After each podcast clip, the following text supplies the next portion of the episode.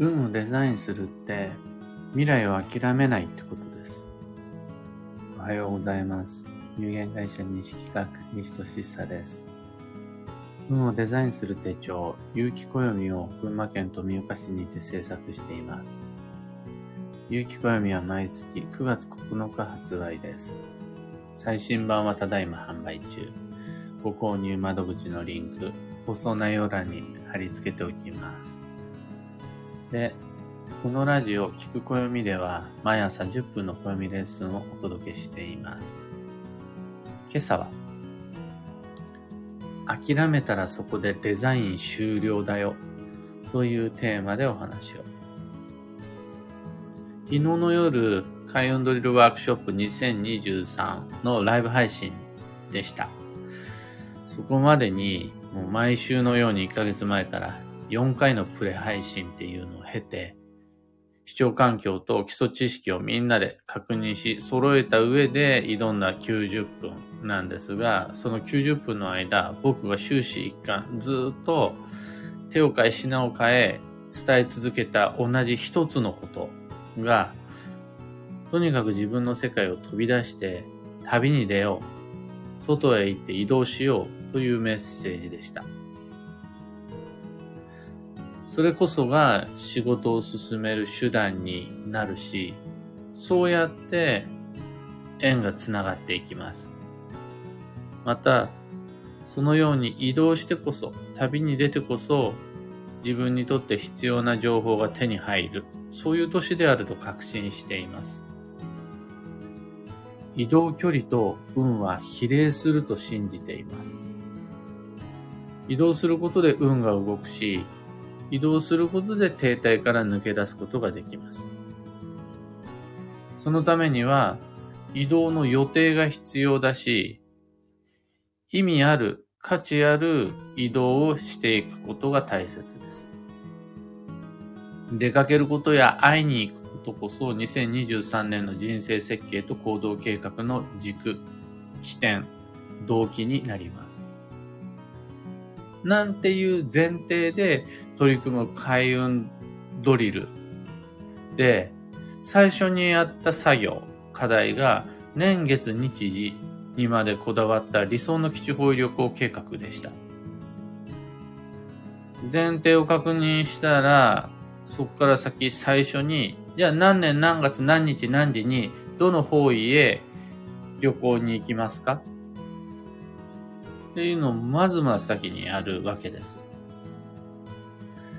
移動があらゆる運にアクセスする手段となる2023年において、まず理想の基地方位旅行計画を手に入れるってとても意味のあることです。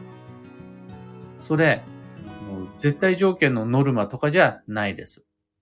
そのお勉強として理論上の頭でっかちな理屈の理想を考えましょうみたいなんでもないです。神経質に時間までこの時間でないと基地方位旅行にならないのだみたいな細かな運の制約を立てるとかそういうのはそもそも認識画式ではないわけですしそういうんじゃなくてそのまず最初の目安となる理想最上級の一番いいやつこれを手に入れるっていうのが出発地点になり、基準点みたいになるわけです。お笑いの M1 グランプリの最初に登場するコンビが、その後の採点の基準点になるみたいなやつに近いかもしれないです。まだ手つかずの未来に最初の一筆を落とすとき、変に遠慮とかして、あの、私お金もないし、そんな最高のやつは無理かもみたいな遠慮しないで、また、中途半端に現実を考慮して、できないかもいけないかもみたいなこと考えないで、最も理想的な選択を目安にすることが必要なわけです。いるじゃないですか、こう、白紙のノートを前にして、はい、なんか書いてください。何でもいいです。何か書いてくださいって言われたとき、全然手が進まない人。いや、その気持ちわかるんで、まず言うわけです。そこに最初の1点を記入しましょう。その1点とは、今からご提案する理想の最上級の最高。これ決まってるんで、これ書いてください。っていうやつです。それにすごい似てます。それだったら書けるはずなんです。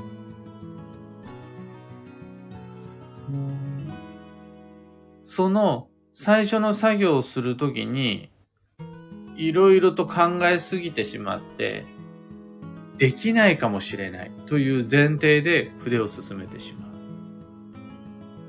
まう。失敗してしまうかもしれないという理由で最初の一筆を入れるの躊躇してしまう。上手に書けないかもしれない。書いたところでそれを実現することができないかもしれない。なんて、そんな風にあれこれ気にしていたら、白紙のキャンパスに絵を描き始めることなんてできないじゃないですか。ずーっとあれです。その白い紙を目の前にしながら、どうしようどうしようって言ってるようなもんです。そういうんじゃなくて、まず、書いてほしいんです。しかも、適当になんか書くんじゃなくて、いっちゃいいやつを書いてほしいんです。そっからなんです。未来が広がっていくのは。何にも書き込めないまま、ただ時間が過ぎてしまうのを待ってしまうのはすごく惜しいです。えー、まあ、大人がよく言っちゃうのがそこで。白紙のキャンパスの前に何も書けないで手が縮こまってる人に対して、何書いてもいいんだよ。自由な感性で書き込みなよみたいなこと言っちゃう人いるじゃないですか。それ言われても余計に書けなくなるんですよね。ご経験ないでしょうか自己紹介どうぞ。何でも好きなこと話してくださいって言われて、特に思い浮かばないことが。下手すると名前さえ出てこない人がいる場合もあります。何でもいいんだって。好きなこと喋ればいいんだって。って言われてもそれ、気休めにさえならなくありませんか自分の人生では誰にも遠慮しなくていいんだよとかって言われても、そこでじゃあ筆が進むんだったら世話ねえよっていう話で。そんな時に、暦は初めから示してくれているわけです。最も理想的な選択の目安を。基地方旅行に行くんであるならば、この日、この方位、この時間帯に滞在するのが最上級の理想、それ以上なしでもう生まれた瞬間から決まってるんです。何かしらの大切な決断をやろうと思ったら、最上級の大吉日っていうのがもうあるわけです。同時に、ここは土曜だよ気をつけてね。このタイミングは今日時期だからその前に決めた方がいいよ。もう決まってるわけです。思考の余地がないです。これはもう視力を使って目視すれば決まっていることなんです。実際に来年度を迎えてみたらそんなに自分が最初に思い浮け描べた通りに順調に物事が進んでいくとは限らない。これ分かっています。それでも決まっているのが暦の上での理想の選択肢なんです。誰が何と言おうと、自分がどう思うと、何年何月何日何時に自宅から見てどの方角に滞在するのが最も理想の基地方位旅行になるのかってこれはもうズバッと決めることができて、書き込むことができるんです。いけるかどうかはまた別の話なんです。書けるかどうかの話をしてるんです。あとは書くだけなんです。これが、白紙の未来に落とす最初の一筆目で、そこから様々なその他の未来が広がっていくことになるわけです。もしかしたら体調不良で、その理想の基地方位旅行計画、実現できなくなるかもしれません。もしかしたら仕事が忙しくて、せっかく宿や交通手段を手配したのに、キャンセルすることになるかもしれないです。けれど、そんな現実は今から予想しようとしなくても、予定の1ヶ月前とか1週間前になったら自然と分かってくることです。今の時点で心配する必要はありません。まずは最も理想の一つを目指して予定としての自分の未来の一筆目を書き込む。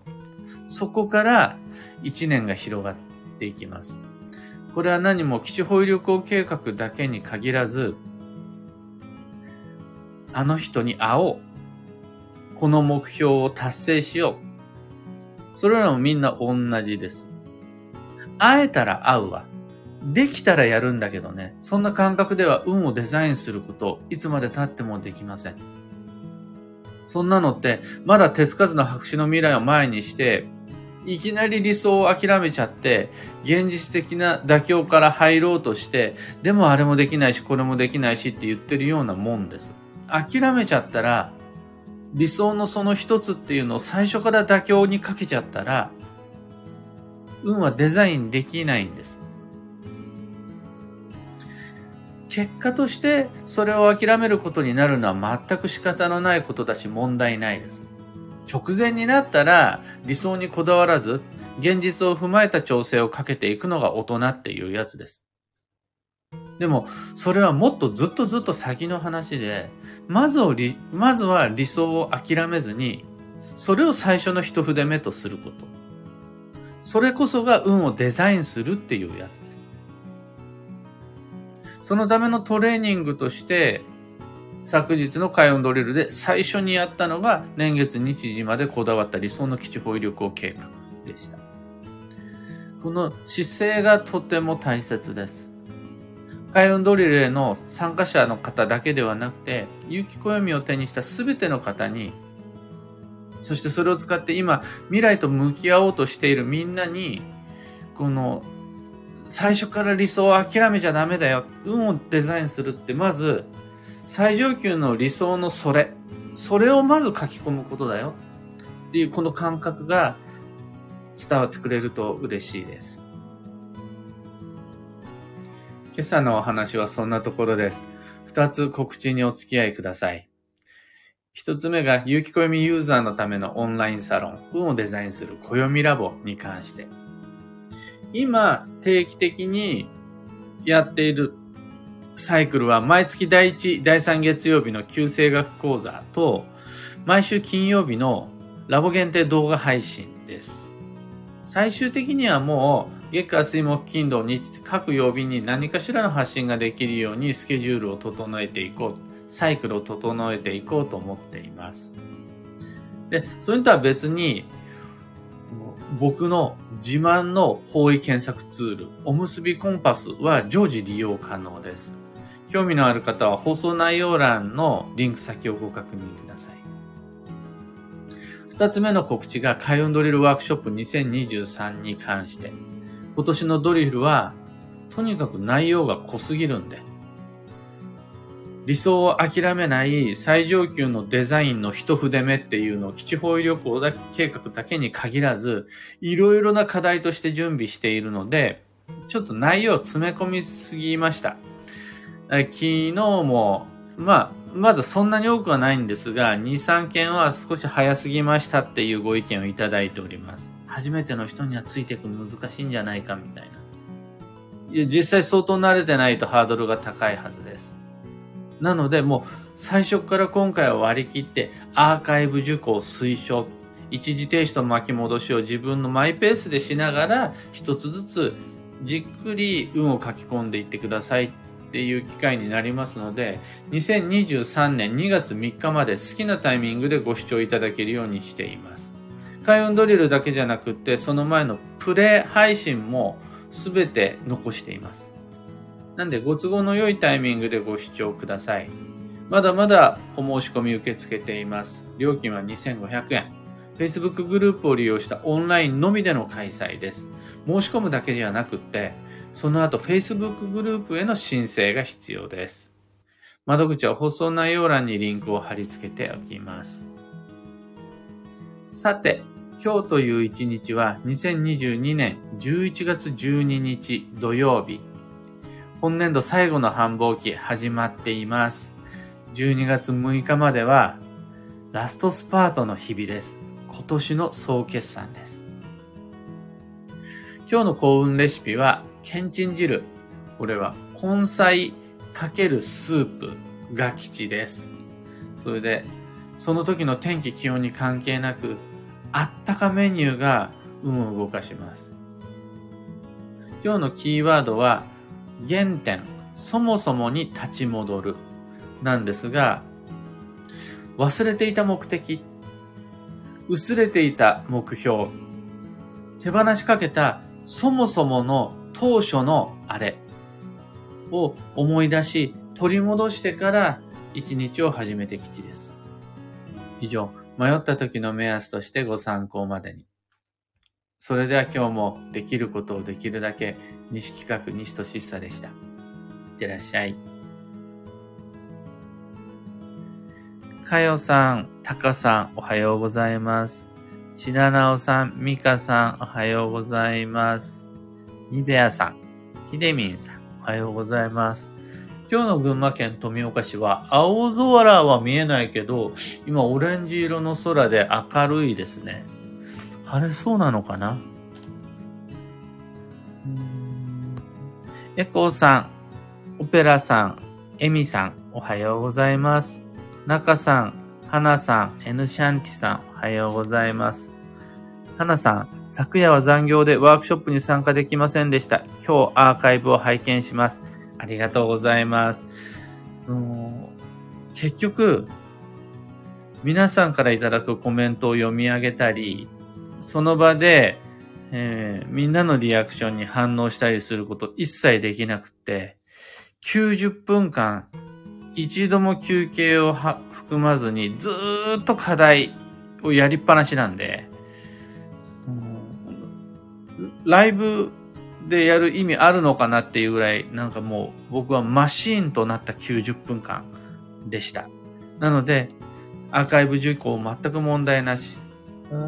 今夜、11月12日の今夜20時からは今度フォローアップ講座があります。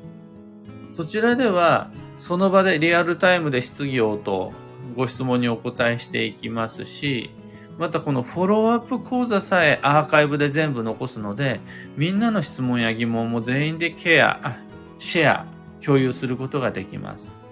そちらもぜひご参加ください。そこまで全部含めて開運ドリルとなります。アマガエルさん、おはようございます。ヒデミンさん、運をデザインすること。とっても素敵で明るい未来が見えてきてワクワクします。昨日の開運ドリル最高でした。ありがとうございます。えー、昔から受けてくださっている方はもうう、開運ドリルの趣旨であるとか、その順番からして全然違うっていうことに気づいていただけると思うんですが、あの、とにかく西企画であり、有機暦は、自分の運は自分で決める。運をデザインする。そのために暦を作って、それを使って自分の運を切り開いていくっていう方向にも完全に振り切ったので、開運ドリルの内容もそれに合わせたものにカスタムして行った最初の一発目のドリルが昨日でした。なので、あの、楽しんでもらえたらすごく嬉しいです。ありがとうございます。というわけで、今日もマイペースに運をデザインして参りましょう。僕も行って参ります。